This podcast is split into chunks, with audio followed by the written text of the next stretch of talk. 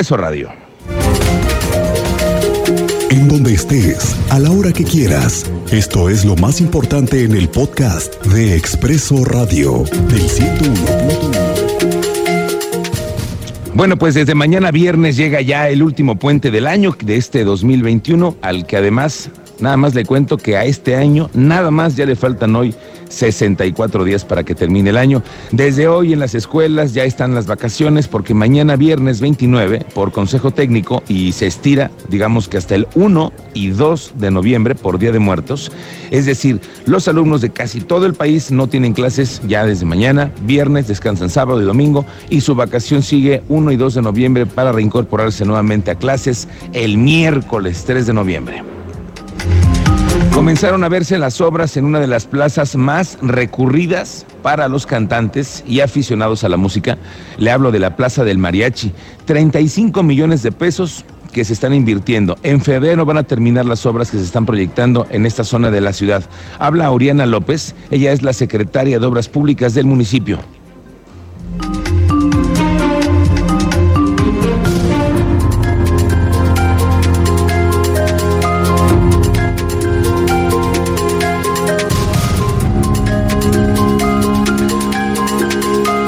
Bueno, regresaremos con eso en un momento. Hay una grilla política, una primera lucha política que enfrentará una mujer que ha llegado a la presidencia del Instituto Electoral de Querétaro. Se trata de Teresita Adriana Sánchez Núñez, que fue elegida en una sesión del INE Nacional para que sea la presidenta del Instituto Estatal Electoral. Así es el formalismo. Ellos, los consejeros nacionales, son los que proponen a estos funcionarios y aquí en Querétaro parece que no fue tan bien recibida. Le cuento, no habían pasado ni 24 horas cuando ya se había convocado de manera urgente a una sesión extraordinaria en el Instituto Electoral de Querétaro. De un día para otro será la sesión para darle salida a una obligación que es la de tomarle la protesta a la nueva funcionaria. Pero no estuvo tan fácil. Ayer mismo, en su presentación, en la primera sesión, la mujer recibió la amenaza del PRI, PAN y Verde de que sería impugnado su nombramiento porque para muchos ella no cuenta con la residencia en Querétaro necesaria, puesto que vive en Monterrey desde hace muchos años.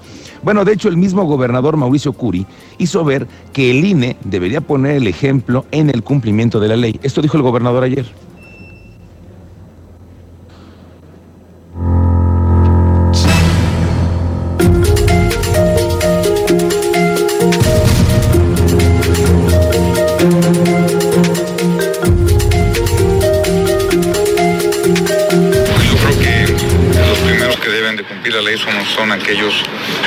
Instituciones públicas y es un tema del INE y que el INE responda ante esto. Ya pasó por el Pleno y ahora este, pues, eh, creo que habrá ah, algunas personas que pueden impugnar, ya dependerá de ellos. Yo creo que es un tema del INE, el INE tiene autonomía y creo que sí, efectivamente, los datos que yo tengo es que eh, esta señora no, no vive en Querétaro. Bueno, ahora aquí está la otra versión. Resulta que el INE ha sido muy enfático con la toma de decisiones que están haciendo en el país, nombrando a sus representantes.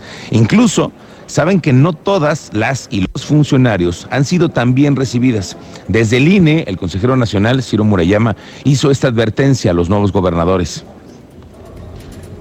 Hay que decírselo también a los gobernadores, algunos de ellos recién llegados a su cargo entre sus atribuciones no está el tratar de dictarle al INE las designaciones. Es más, lo digo para que lo escuche quien es el destinatario o los destinatarios. Si algún gobernador presiona una decisión y no le gusta lo que estamos haciendo, me ratifica en mi convicción de que es una persona adecuada. No estamos para complacer al poder en turno. Bueno, pues así la advertencia que llegó desde el Consejo Nacional del Instituto Nacional Electoral. Como sea, desde ayer, en una tensa sesión del Consejo Electoral de Querétaro, se le dio así la bienvenida a la nueva presidenta del Instituto Estatal Electoral. Ahora sí que mucha suerte en esta primera batalla política. Vamos a la, Universidad Autónoma de Querétaro. Resulta que estamos en los momentos en los que se está haciendo la negociación del presupuesto, lo que requiere la universidad para salir adelante. Y recordemos que además la universidad está pasando por un momento en el que están tratando de llegar con una buena experiencia en el tema de la eh, investigación. Hablo de la nueva vacuna de la que están proyectando y procesando, pero para ello se requiere dinero. Alejandro Payán está en la Universidad Autónoma de Querétaro para saber qué es lo que está pasando con el presupuesto de la universidad. Alejandro, ¿cómo te va? Buenas tardes. Bueno, regresaremos en un momento más con Alejandro Payán. Ya llegó el momento de jaloneo, le digo, por el nuevo presupuesto al que aspira la Universidad Autónoma de Querétaro. Ayer le contaba que la rectora ha sostenido encuentros en México para convencer a los legisladores de que invertir en educación, en investigación y en oportunidades para jóvenes es lo que más conviene a la Universidad Autónoma de Querétaro. Felipe Fernando Macías, el diputado federal por Querétaro, coincidió con la rectora de que las universidades están asfixiadas y que el tema de la UAC debe parar con los recortes presupuestales. Esto fue lo que dijo. Se busca es alcanzar el 6% de incremento, que es al menos lo correspondiente a la inflación, porque si no, ya habrá déficit. Y de por sí ya la situación es muy precaria, pues esto, estaría ahorcando, si no llegamos a esa cifra, estaría ahorcando a nuestra universidad. Eh, recordemos que estamos muy por debajo de lo que marca la Ley General de Educación, de que el presupuesto para educación debería ser el 8%, y no llegamos ni al 4% y que el presupuesto del PIB para educación superior debería ser el 1% y hoy apenas vamos en el punto 3. Bueno, el tema de la Universidad Autónoma de Querétaro, como le digo, va a dar para mucho de qué hablar y por lo pronto regresamos a la universidad. Ahí se encuentra Alejandro Payán. ¿Cómo te va, Alejandro? Buenas tardes.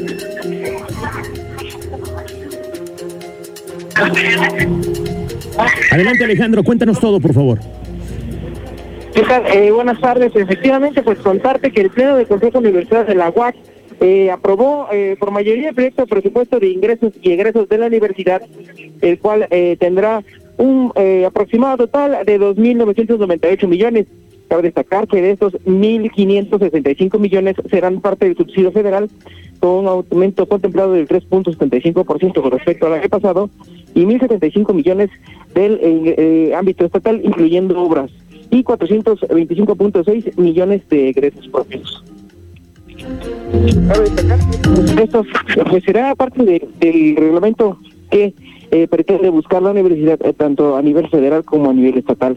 Eh, recordemos que el 2015 ha habido un, un decremento de participaciones federales en materia de educación superior que fue de los 180 mil millones de pesos a los 154 mil millones de pesos, reduciendo 14.3%, afectando sin duda al sector de la educación superior, Miguel Ángel. Bien, Alejandro, estaremos pendientes contigo para conocer un poco más a profundidad de cuánto es el incremento que está pidiendo la Universidad Autónoma de Querétaro, pero bueno, ahí está calientito el número, ya se da a conocer el presupuesto que está pensando la máxima casa de estudios. Bueno, desde hoy el Centro Histórico de Querétaro, de donde por cierto nos encontramos transmitiendo esta tarde, aquí completamente en vivo, desde la Delegación Centro Histórico, aquí en el Jardín Guerrero, están los altares que han ya instalados para que sean el deleite de los turistas que vienen este fin de semana. Hoy están dándole los últimos detalles al megaltar que se está inaugurando esta noche y para que sea apreciado por todos los visitantes en el centro de la ciudad. Le invito a que se venga a dar una vuelta. El centro está muy diferente.